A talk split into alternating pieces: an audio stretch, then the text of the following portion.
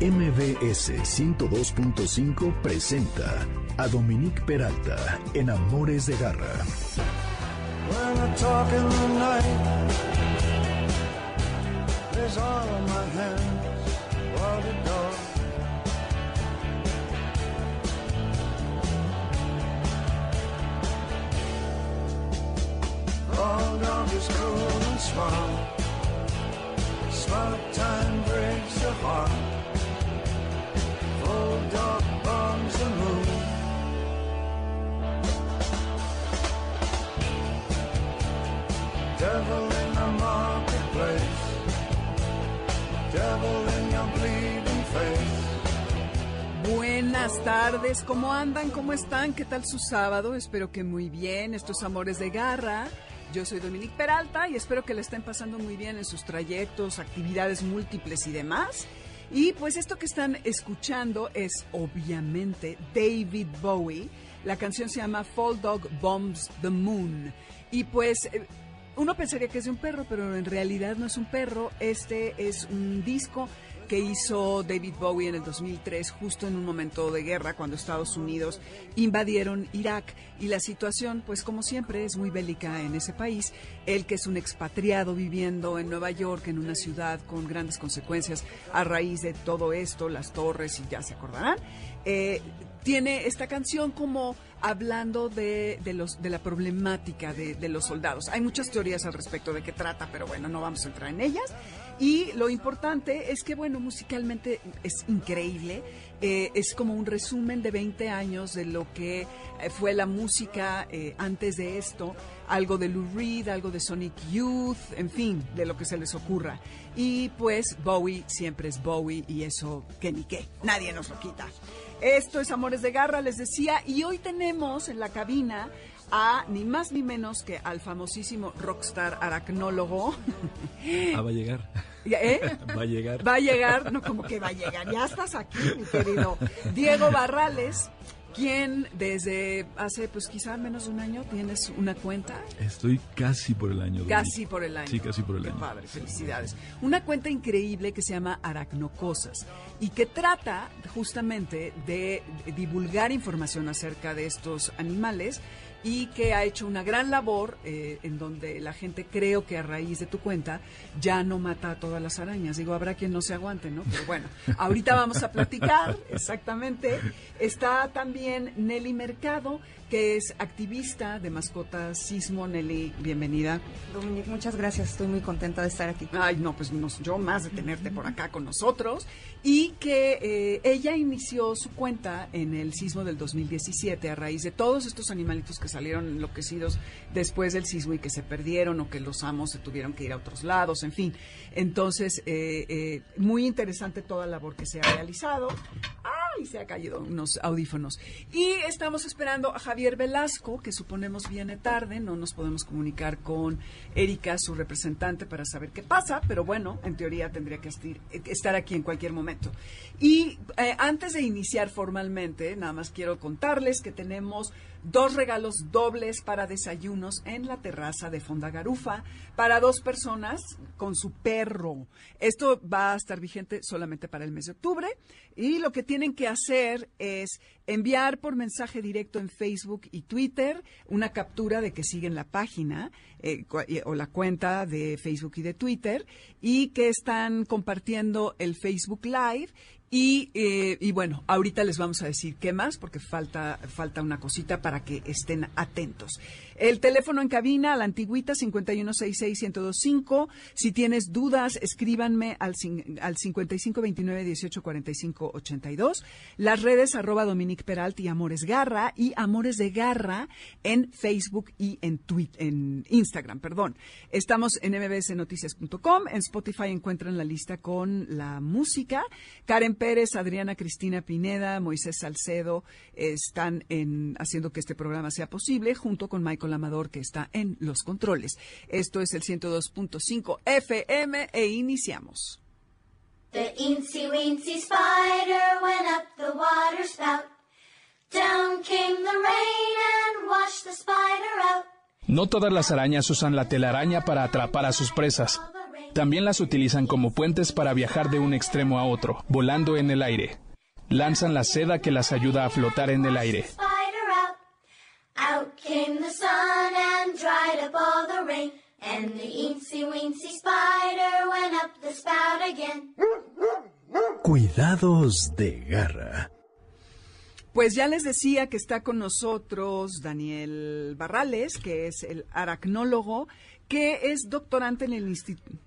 Diego, perdona, yo porque todo el tiempo te estoy diciendo, ya te traigo una costumbre de cambiarles a todos eh, los nombres. Tengo unas amigas que hacían eso desde hace muchísimos años y siempre me daba mucha risa. Y yo, eh, Dominique, no soy X, ¿no?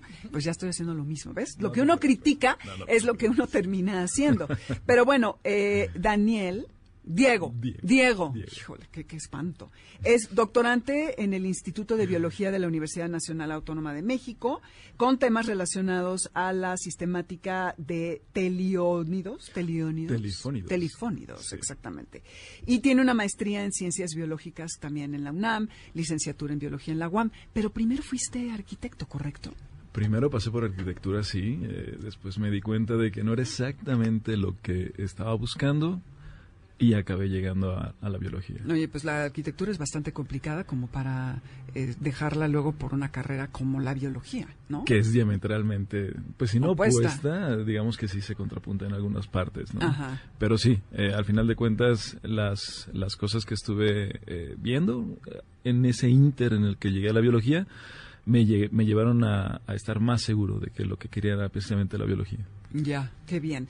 Pues bueno, les contaba que ha hecho una gran labor en esta cuenta que se llama Aracnocosas, aracno-cosas, y que eh, lo estamos platicando ahora antes de entrar al aire, eh, que todos nos hemos topado en situaciones de que te cuentan, ah, es que un alacrán y lo aplasté y le eché el raid y etcétera, y es terrible porque de entrada nosotros estamos en el mismo ambiente y sobre todo en el ambiente de los insectos y de los animales, queriendo predominar sobre ellos y la solución que todo el mundo ve es echar la chancla, la escoba o el, insecticida y esto es muy injusto. Entonces, ¿por qué, ¿cómo se te ocurre eh, poner esta cuenta?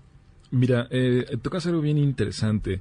Siempre he pensado que las cuestiones que vemos en las ciudades es precisamente el intento por dejar de fuera o, aislarnos de lo que es la naturaleza.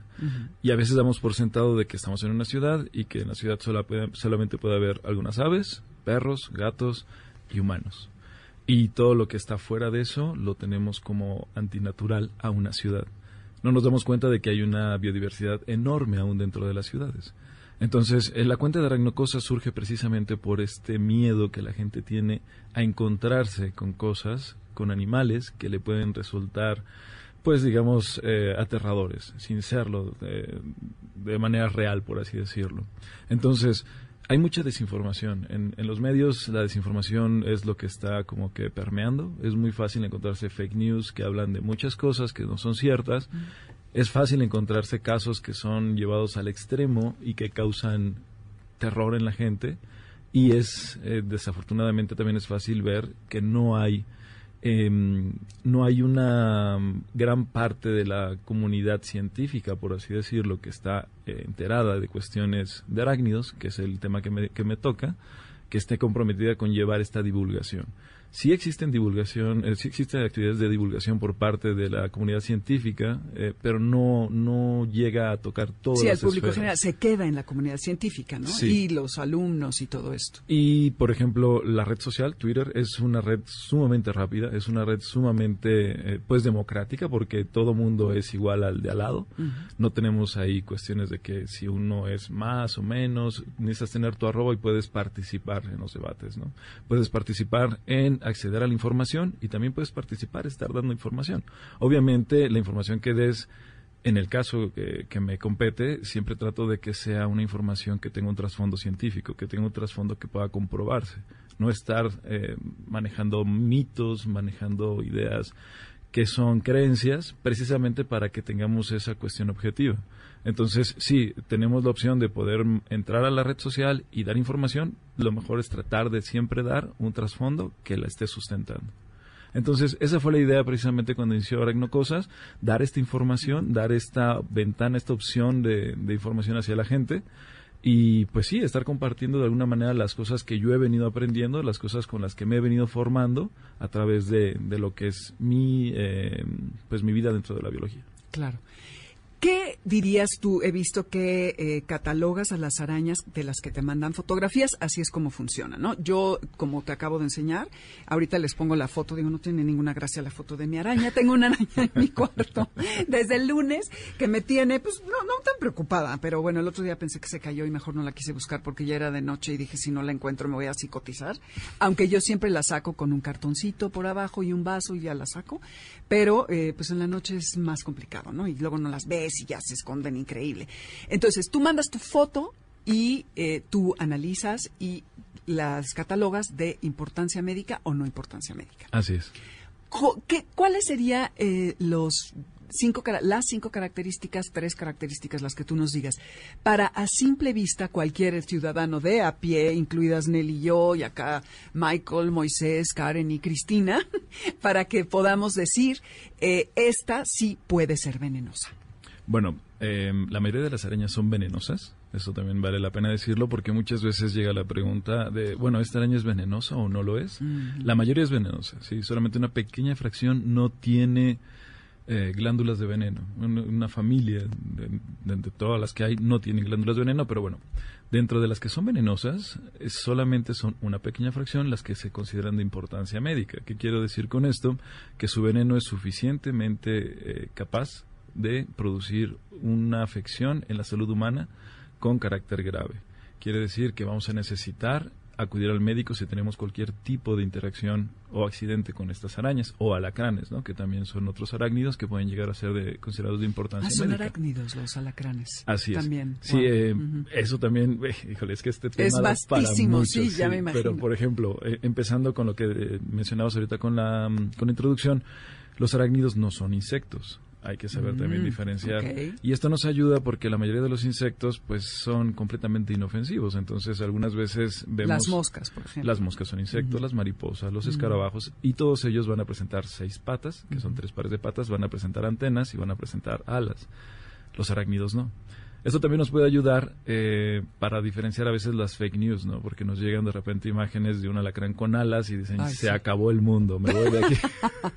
que bueno, se está acabando, ¿no? Pero pues esa es otra historia. Entonces, si sabemos que los, los insectos son los que tienen alas y los arácnidos no, bueno, ya por ahí empezamos a, a poder discernir.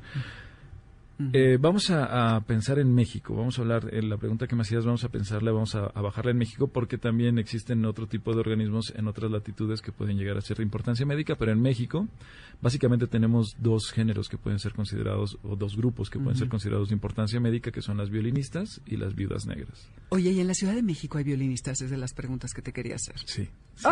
¡Ay, qué miedo! Pero, pero ¿por qué? ¿Por qué bueno, miedo? no, porque sobre todo pienso que si estás, por ejemplo, haciendo en una de estas ráfagas que nos dan una limpieza en casa, en un lugar oscuro y húmedo, metes la mano y este arácnido te pica, según tengo entendido, te ocasiona una especie de necrosis en la piel, ¿no? Sí, el veneno, el veneno es probable que pueda causar necrosis en la zona afectada, pero generalmente se queda como una sola afección local, no pasa de ahí. La mayoría de los casos que se han podido estudiar, el 90% de los casos solamente significa una herida local. En el restante 10% de los casos se puede convertir este losoxelismo, que se le conoce a la afección, en un losoxelismo sistémico. Quiere decir que nos debe estar afectando uh, al sistema eh, biológico de los humanos. Entonces, eh, las violinistas sí se encuentran en la Ciudad de México. Uh -huh.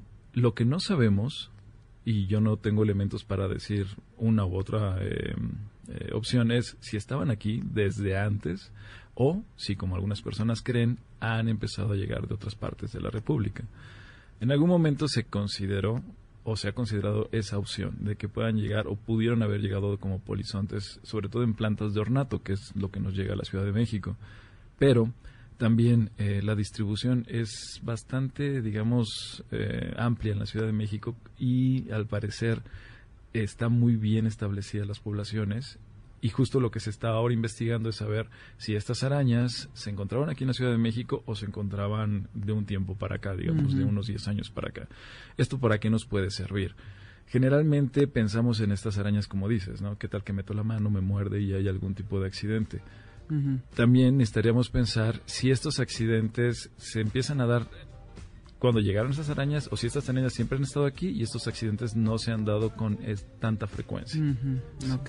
Entonces, eh, sí, sí hay violinistas en la Ciudad de México. La forma de reconocerlas es obviamente por su patrón de coloración en el prosoma. El prosoma es donde se insertan las patas, que vendría siendo básicamente la cabeza y es en la forma de violín. Es una forma eh, Son hermosísimas. ¿eh? Yo he visto unas fotos muy bonitas. Vamos a un corte comercial. Ya llegó Javier Velasco. Bienvenido, Javier. Ahorita entra. Y esto es Amores de Garra. Eh, no se vayan porque seguimos con el mercado de mascotacismo con Javier Velasco y estamos regalando dos desayunos eh, durante el mes de octubre para dos personas. Enviar por mensaje directo en Facebook y Twitter captura de que siguen la página y o cuenta y una captura de que compartieron el Facebook Live que estamos haciendo. Y lo que nos tienen que decir es, ¿las arañas son insectos o no? Volvemos.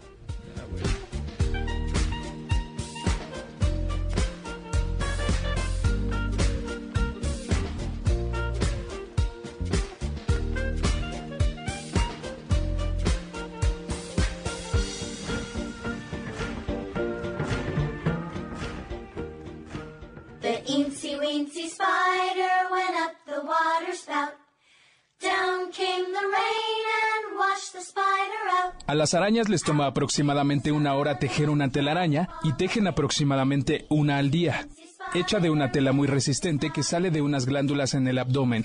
No todas las telarañas son en forma de espiral. También las hay en tubo, embudo y unas sábanas densas.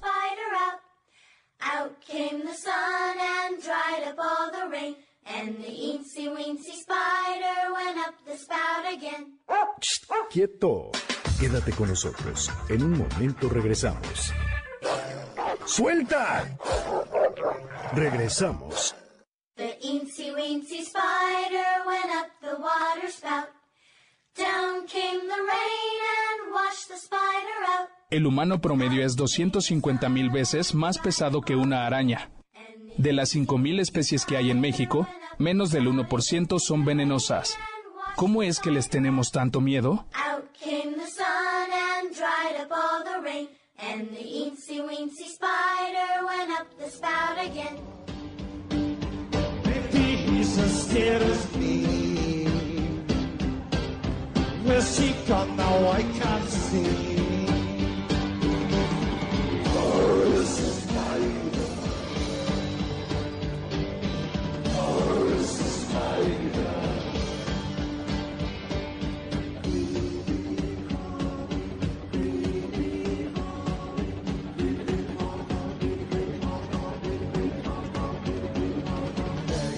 trapped in a form. Boris the Spider se llama esto que estamos escuchando y es, por supuesto, que The Who. Se imaginará, se imaginan es John Entwistle compuso esto, que es el bajista del grupo. Él compuso esta canción porque la disquera los empezó a alentar a los integrantes del grupo a que escribieran cada uno una canción porque querían que el grupo escribiera sus propias canciones y les daban 500 libras esterlinas de adelantado para que lo hicieran. Entonces John Entwistle tenía terror a las arañas y resulta que decidió componer una canción acerca de las arañas, como pudieron escuchar. Pero lo más divertido de esta canción es el rugido, que es como de, de heavy metal. Entonces, eh, hay quien dice por ahí que él es el que inició con el metal, eh, que bueno, obviamente no es cierto, ¿no? Pero pues podría parecer esto. Y además trae en los conciertos, bueno, traía en los conciertos un medallón con una, eh, em, una araña. Entonces se volvió en, aquí Diego dice, ¡eh, viva! Claro, este, se volvió una canción muy popular que siempre, siempre, siempre tocaban en vivo. No sé si todavía, pero bueno, pues no sé. Este, entonces, The Who con Boris the Spider, el teléfono en cabina 5166125, el WhatsApp 5529184582, redes arroba Dominique Peralt y Amores Garra y Amores de Garra en Instagram y Facebook. Pese a que el gigante de los Pirineos es enorme y protector, son extremadamente sensibles. Gritarles y usar un tono severo los hiere profundamente. Más vale que estén acompañados y reciban afecto o se volverán destructores, pudiendo escapar de casa o cavar grandes hoyos en el jardín. Garra Cultura. Así es, esto es obviamente un, las que- de las arañas en honor a Diego y las de los gigantes de los Pirineos en honor, en honor a Javier Velasco, quien ya está aquí con nosotros. ¿Qué opinas de, este- de esta información que acabamos de escuchar, Javier? Bienvenido. Escrupulosamente cierto. El gigante de los Pirineos es un animal que ya trae su software. Ya lo que tú le quieras cambiar, más bien él te va a cambiar a ti, él te va a enseñar a ti. Tienes poco que enseñarle y mucho que aprender de ese perrote, ¿no? Claro. Nosotros vivimos con cinco, imagínate. No manches. Entonces, la foto que subimos es verdad. Es, Es totalmente verdad. Totalmente auténtica. Nada más que ahí Te estaban tienes que acercar a tu micrófono. Ahí estaban los, los, los cachorros, tenían seis meses, a pesar de que ya se ven voluminosos. Ahora tienen dos años y medio. Órale. Pero sí, sí, sabemos un, un par de cosas de gigantes de los Pirineos, los trajimos al mundo. Eh, en fin, ¿Cómo los trajimos? al- Ah, ustedes han tenido nosotros, crías. eh, el, parto fue, pues, por eso tenemos cinco. O sea, yo nunca planeé tener cinco, No, lo que claro. pasa es que eh, teníamos una pareja, la biología hizo lo suyo, y la, la perrita trajo siete perritos al mundo, colocamos No. cuatro, y de tres ya no pudimos deshacernos, eso tienen que saber la gente que tiene perros, cuando ustedes tienen cachorritos, pasan de dos meses, si ustedes tienen corazón ya no los van a poder soltar. Así es. Sí. Entonces, pues fue lo que sucedió. Qué horror, bueno, qué increíble, pero qué, porque lo que han de comer, imagínate, Nelly, o sea, está cañón.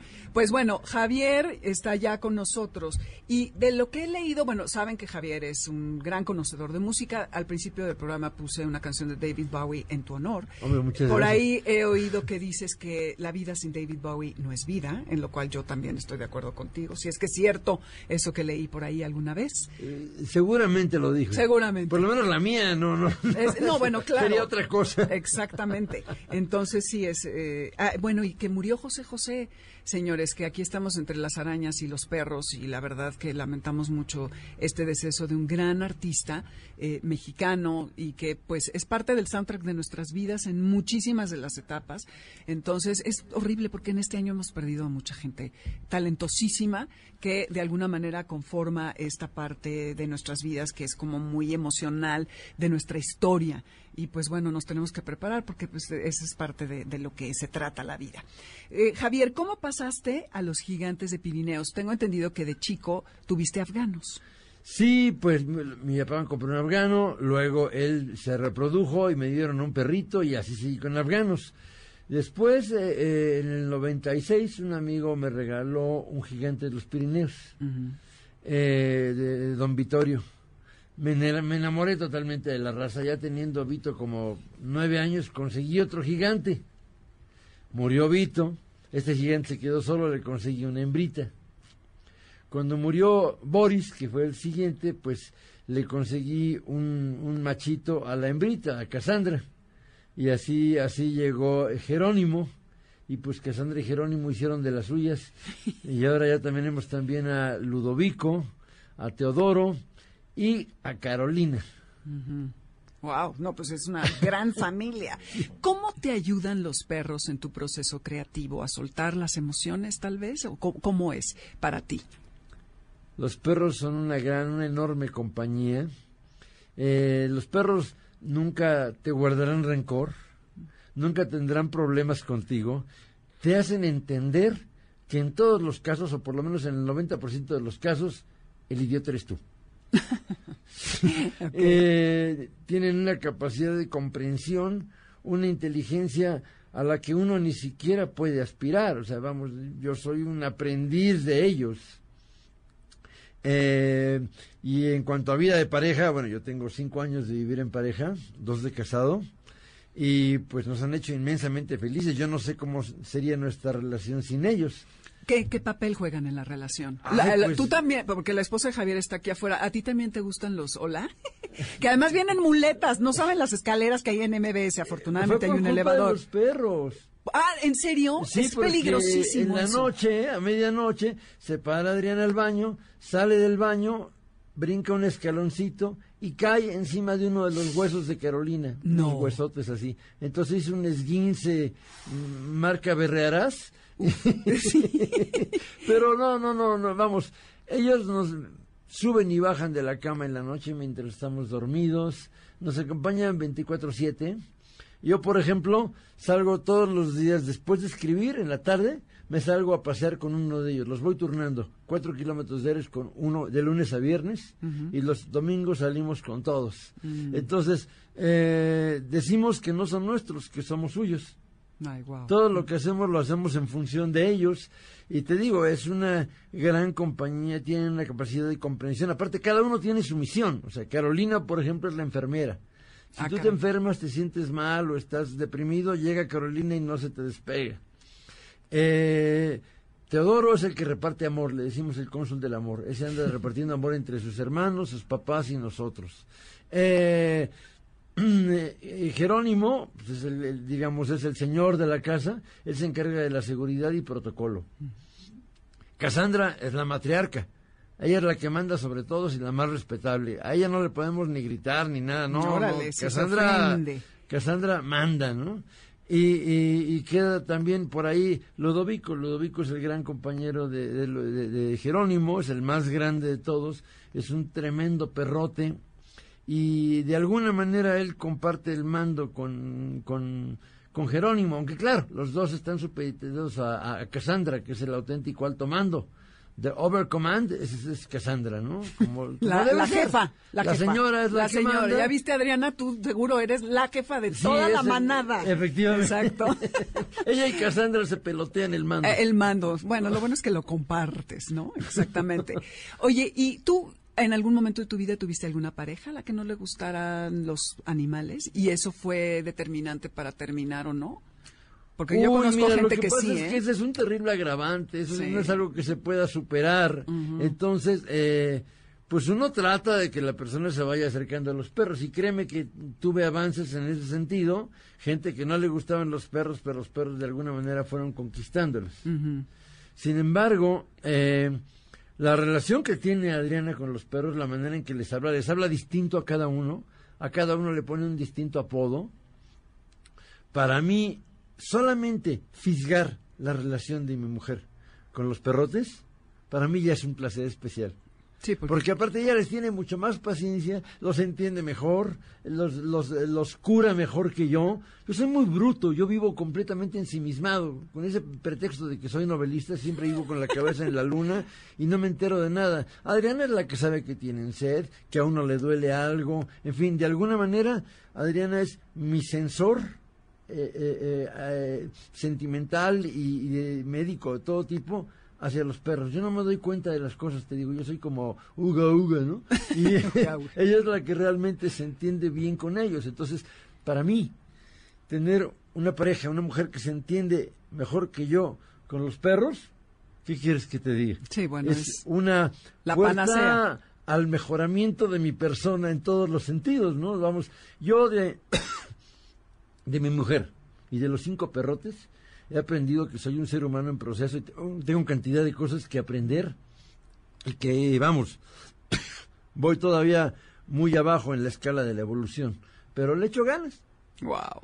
Qué maravilla, Javier. Además, tiene que saber, si es que no lo siguen en Twitter, que es eres como una especie de activista, yo diría, porque estás muy eh, atento todo el tiempo a lo que está ocurriendo con el tema de los perros. Te decía hace un momento que yo de pronto le doy like a algunas cuentas de cosas horribles y cosas buenas, y muchas, porque te sigo hace tiempo, la- las has este, tagueado tú. Entonces, hay, hay, sabes, hay como mucho mm, opiniones encontradas en este tema del animalismo, este movimiento que surge entre la gente que, pues, digamos, tiene, tiene resuelta su situación económica y que hay muchas personas que eh, consideran que es ociosidad. Ay, los animalitos. Les importan más que los humanos, en fin.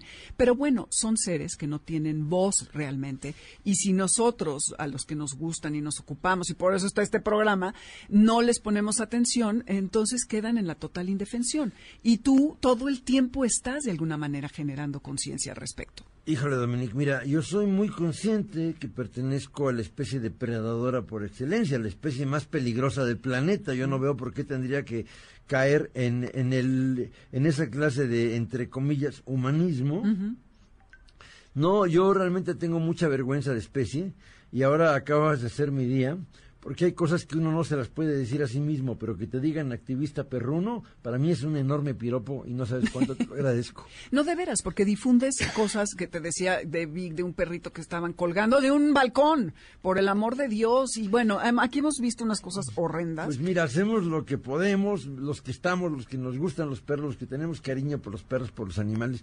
Digo, hacemos lo que podemos, lo hacemos de todo corazón. Yo no espero que me cuelguen una medalla ni que me digan, oye, qué bueno eres. No, yo no soy ningún bueno, vamos. Pero eso es algo que me nace totalmente de adentro, que es la parte, creo yo, mejor y más honesta de mí. No porque todo lo demás sea muy bueno y muy honesto, pero eso sí que lo es. Porque, pues desde muy niño tengo este apego por los perros. Tengo, mm, sabes, yo tenía, yo tengo por ahí un trauma. Tenía tres años y me acerqué a acariciar a un perrito cuando estaba comiendo. un perrito callejero. El perro me mordió. Claro. Lo agarraron y mi papá se lo llevó al antirrábico. Y ahí lo dejaron.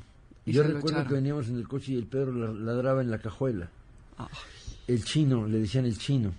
Entonces tengo ese traumita ahí de que por mí mataron a ese perro. Entonces, eh, hasta la fecha, créeme, tengo malos sueños con el chino. Y no es, no creo que sea del todo casual que a Jerónimo le digamos el chino. Es como- tantos apodos. Claro. Es como una, un deseo eh, tardío de reivindicarme, porque te digo, sí, siempre he sentido esta gran afinidad con los perros y sobre todo, que hay gente que dice, bueno, son cosas de niño. No, yo creo que conforme uno va creciendo, va aprendiendo que los perros, valga la redundancia, tienen mucho que enseñarle. Y tienes cantidad de cosas que aprender de ellos. Y lo que tú les enseñas, se los enseña cualquiera. Claro, y lo que te enseñan a ti, pues es algo valiosísimo. Oro molido. No, increíble. Quiero que escuchen un fragmento de una carta que Javier en el 2015 le escribe a su perro y dice, Boris querido, te escribo estas palabras a un par de días apenas de que te fuiste. Era tal como ahora, una tarde lluviosa y a su manera ajena. Una tarde terrible, que no obstante recuerdo en pedazos absurdos e inconexos. Cuando a uno le suceden estas cosas, suele quedarse adentro una rara impresión de irrealidad, como si de repente la vida transcurriera en una dimensión diferente, distante, grotesca, inverosímil. Pero no es este asunto tan ingrato que me propongo hablarte, sino de algo más simple y luminoso, como sería el caso de la entrañable historia de tu vida y la inmensa fortuna de haber cabido en ella. ¡Ay! Esta es una carta de despedida. Nos tenemos que ir a corte. Volvemos con Javier, con Diego y con Nelly. Estos amores de garra.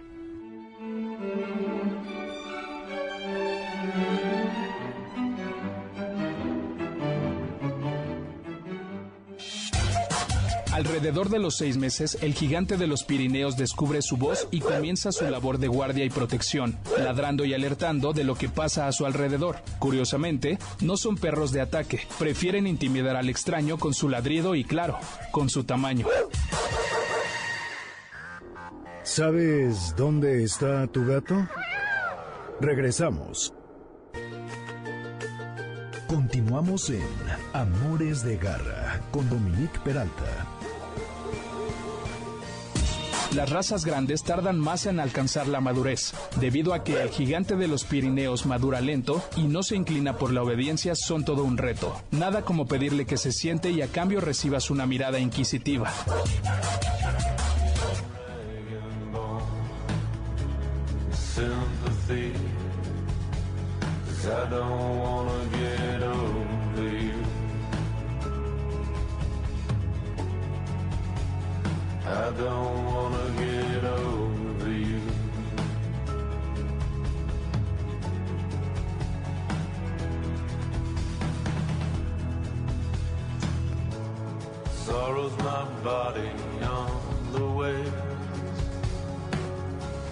The National tiene que ser de mis grupos favoritos del mundo mundial.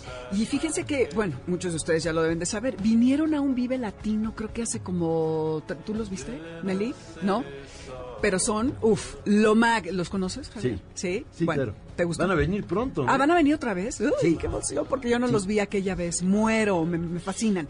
Y bueno, esta canción que se llama Sorrow, que significa tristeza, obviamente la pongo por la labor que hace Nelly Mercado. Aquí pura celebridad, ¿eh? Entre Diego y Javier y Nelly, que tiene una cuenta que además tanto Diego como, como Javier la siguen, que se llama Mascotas Sismo. Nelly, otra vez bienvenida. Cuéntanos cómo empezó tu cuenta.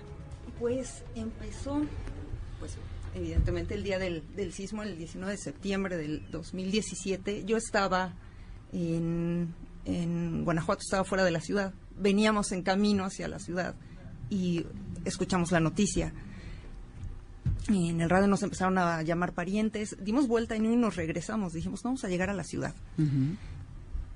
Entonces, eh, bueno, pues llegué a pegarme al Twitter, a, escuchar radio y eh, impactada, tristísima por la, por la horrible noticia y cada vez iba siendo más grave y más fuerte lo que estaba ocurriendo.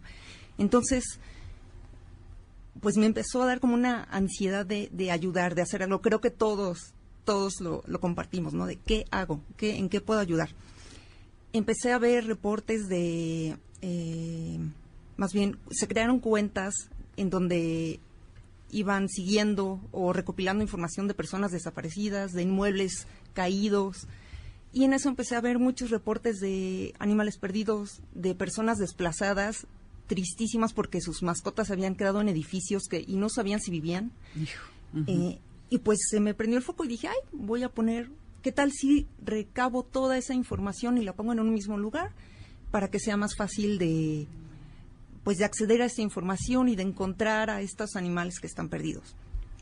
Puse un Twitter y pues empecé, ¿no? A tuitear y a juntar toda esa información y es- estalló. Este, en la noche ya tenía yo miles de seguidores eh, ya tenía eh, más de 100 casos, ya me estaban hablando para entrevistarme, pero además de, oye, te queremos entrevistar tu refugio. Yo, no, espérense, yo no tengo, yo no te lean, yo no tengo ningún refugio, yo nada más, yo tengo un Twitter. Y bueno, pues eh, al día siguiente me regresé a la ciudad, le encargué la cuenta a, a Marcela Blanco, que le agradezco muchísimo el apoyo en esos días. Eh, pues el tiempo en el que yo no iba a estar pegada al, al teléfono. Bueno, esa noche no dormí, Ya me imagino. no sí. dormí de toda la información que me iba llegando y que no paraba y no paraba. Y bueno, pues fue estar todo el resto de septiembre encerrada frente a mi computadora, eh, recaudando to- toda esta información. Se me ocurrió hacer un álbum en, eh, en Google. Bueno, lo que mi, mi intención era que la información no estuviera limitada a una red social, sino que fuera accesible para cualquier persona y así se pudieran cruzar datos y se pudieran encontrar a todos estos animales. Entonces, por eso fue la cuenta de Twitter, puse mis álbumes en Google y empecé a recopilar. Y la respuesta de la gente fue impresionante, Alucinante. alucinante. Empezaron a, eh, a, a mandarme, oye, este perrito será, no será, se parece, oye, acaba de llegar este, te lo mando. Una colaboración increíble, hermosa. Me acuerdo mucho eh, personas de Sudamérica que me mandaban mensajes y me decían, oye, ¿cómo marco o cómo mando un WhatsApp a la Ciudad de México? Porque yo creo que encontré un perro que puede ser el de esta persona perdida. Entonces, gente de Colombia preguntándome, ¿cómo, cómo mando un WhatsApp? Eh, hermoso, una, una respuesta hermosa, Solidaria, ¿no? súper solidaria. Y pues así fue como nació Mascotas ¿Y tienes idea de la cifra de animales que lograste eh, que, que los encontraran sus dueños Sí. durante el sismo? Sí, recibimos más de 1.300 casos en total. Eh, casi 500, son me parece 498 regresaron con sus familias. Uf, El muchísimo. último caso fue en noviembre del 2018, es decir, un año después del sismo. Me escribió una chica diciéndome, oye, es que tengo un gato que era de alguien eh, que tuvo que salir de su departamento por el, por el sismo. Este gato lo, se lo encargó una familia, la familia se fue, se tuvo que salir del país y me lo heredaron. Y yo quiero que este gato encuentre a su, a su dueño. Eh, bueno, pues le hice su cartelito y creo al día siguiente o a los dos días ya estaba con su, con su dueño, que era eh, un chavo que tuvo que salir de los multifamiliares de Tlalpan. Uf. Entonces, ese fue el último caso que tuve de noviembre del 2018. Y es que eh, Twitter es un lugar increíble, como decía Javier y como decía Diego, porque eh, es una gran divulgación, es, es muy democrático, pero también es un lugar de mucho odio y de mucho juicio. En tu cuenta lo que se ve es pura solidaridad. Bueno, me imagino que habrá habido casos así un poco exóticos, ¿no? Porque no falta. Pero conectas a la gente con lo mejor de ellos al querer ayudar a alguien a encontrar su mascota. Yo me doy cuenta que cuando pongo algo de perros o gatos perdidos, bueno, la cantidad de retweets que eh, salen es impresionante. Casi, casi que aquí la señorita Mala se puede poner encuerada en su cuenta. Te aseguro que no tiene tantos retweets como este como los que tienen los animales. Entonces, de nada, malita. Entonces, este es algo muy loable porque sin duda es este espacio en donde sí tenemos la mejor versión de nosotros, ¿no? Los pros y los contras de una de las redes. eh, tú que tienes así una inmersión total en ellas. Bueno, los pros, eh, la, En estos casos, Sí, ¿no? en estos casos. Los, el, el- la ventaja más eh, notoria es lo inmediato de la de la comunicación, de la difusión que puedes lograr tener, la, la amplitud de esta difusión. Y bueno, es gratis. Entonces, sobre todo en Twitter, que es una red, eh, como decía Diego, es una red muy veloz, es una red eh, abierta a la que no tienes ni siquiera que registrarte para acceder a esa información. La información se viraliza rapidísimo, sobre todo si sabes cómo etiquetarla, que es una parte muy importante. Tienes que... eh, ¿Cómo la etiquetas? Tienes que ser muy preciso en la información. Por ejemplo, yo en el caso de animales perdidos debo tener foto, fecha de extravío, colonia de extravío, bueno, colonia, eh, alcaldía, municipio, ciudad, estado. Em, y eh, escribir una descripción del animal perdido. ¿Por qué? Porque en las redes sociales los buscadores todavía no pueden buscar texto ni imagen. Es algo que va a pasar en uno o dos años, pero ahorita no. Entonces, no basta con poner mi cartel hermosamente hecho de se perdió. pe- se perdió, Y- recompensa. ay, sí, recompensa, busco. No, tienes que poner dónde, cuándo, cómo es el perro, tipo tal raza, de qué color, collar de qué color. Ajá. Si está enfermo, si no, si... en fin. Exacto, en fin, toda la información para eh, facilitar las búsquedas. Entonces, bueno, esa es una ventaja, que puedes etiquetar la información de una forma muy precisa para que eh, para que cunda y la persona que lo está buscando pues lo pueda lo pueda encontrar. Localizar, Ujú. ok. Yo creo que esa sería la mayor ventaja de las redes. ¿Y desventaja? Muchas Los también. fake news, ¿verdad? Porque luego ya, news, ya lo exacto. encontré y quieren la La- recompensa. exacto, la veracidad es súper importante revisar de dónde viene la información. Eh, si te están dando información, eh, pues sí, verdadera o si luego hasta pues, de pues para reírse un rato te mandan cosas, ¿no? Me llegó a pasar de que, ay, mascotasismo, busca a mi compadre. Este, pues porque es una ofensa decirle a alguien animal, pues no, mano, somos animales, pero bueno, Claro. no te voy a seguir el, o sea, no me hagas No, perder el sí, tiempo. no voy a seguir el juego, claro. Exacto, la veracidad es la primera. Eh, otra desventaja, el acceso a las redes sociales no es universal, especialmente en un país como México. Necesitas un nivel socioeconómico, necesitas un nivel educativo, necesitas saber leer y eh, escribir y usar un pues un aparato, en este lo más común Sí. un celular.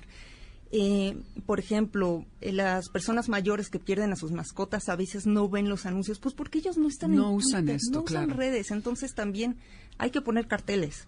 No, no, esto no es universal. No excluye, lo digital no excluye a lo presencial, pues. Exactamente, no debe excluir.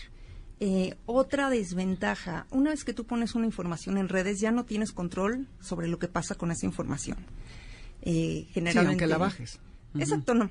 La, la información ahí va a seguir. eh, por ejemplo, me, me tocó que, me parece que fue el hospital de la UNAM que nos pusieron, oye, es que nosotros pusimos un aviso de que aquí recibíamos animales del sismo, quítalo porque ya no podemos con la demanda. Entonces, fue una demanda que ellos no pudieron atender y les, en vez de estar ayudando, les estaba, estaba causando perjudicando. un problema. Claro. Exacto. Y otra desventaja, la reacción de la gente. La gente puede responder de una forma muy visceral y esto se ve mucho en casos de maltrato. Me empezaron a llegar muchos casos de maltrato. Esto ya después de lo del Sí. Y es un tema muy delicado porque la gente reacciona pues con todas sus emociones y entonces te llegan mentadas, te llegan groserías, te llegan lo voy a matar. Y tú, bueno, yo nomás Estoy difundiendo Estoy para ver cómo canalizarlo. ¿no? Exactamente. Entonces, todas estas expresiones no nos ayudan a nada, no ayudan al animal afectado, no ayudan a nadie, no es productivo. Entonces, esas son, yo creo, las mayores desventajas. Desventajas de la red. Ok. Pues ya vieron y ya saben, la cuenta es Mascotas Sismo, para que la puedan seguir quienes no la conocen. Famosísima, sí.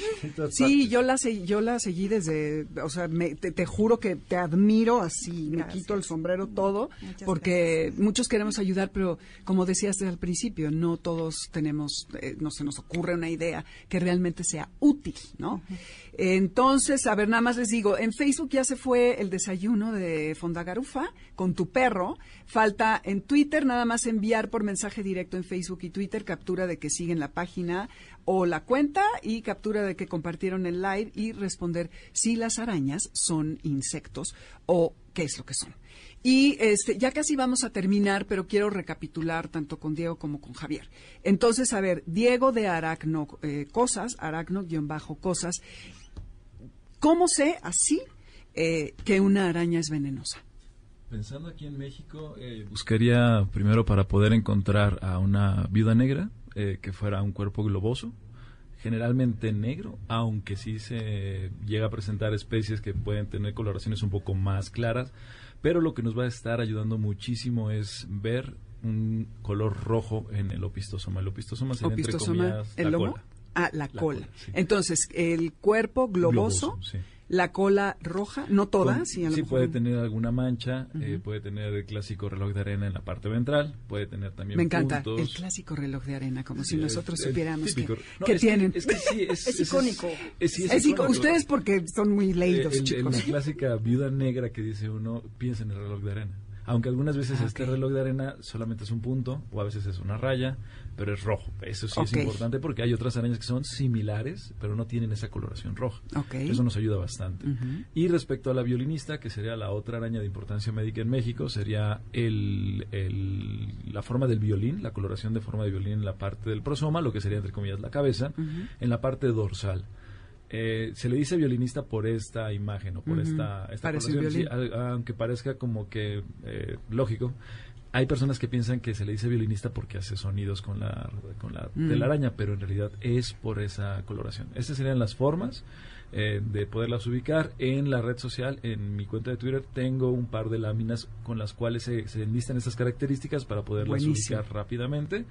Y pues básicamente no tenemos que aprendernos la cantidad de arañas que hay en nuestro medio. Con que sepamos cuáles son las que nos pueden hacer en algún momento daño a la salud, es más fácil poder descartar a las demás por eh, ausencia de esas características. Hay una cifra alucinante, 40.000 especies de arañas en el mundo, tú me vas a corregir. Casi 50.000, Cin- sí. Casi 50.000, 5.000, ahora me corriges, en México Ajá. y menos del 1%, y me decía Diego hace un momento, casi el punto 3 son venenosas.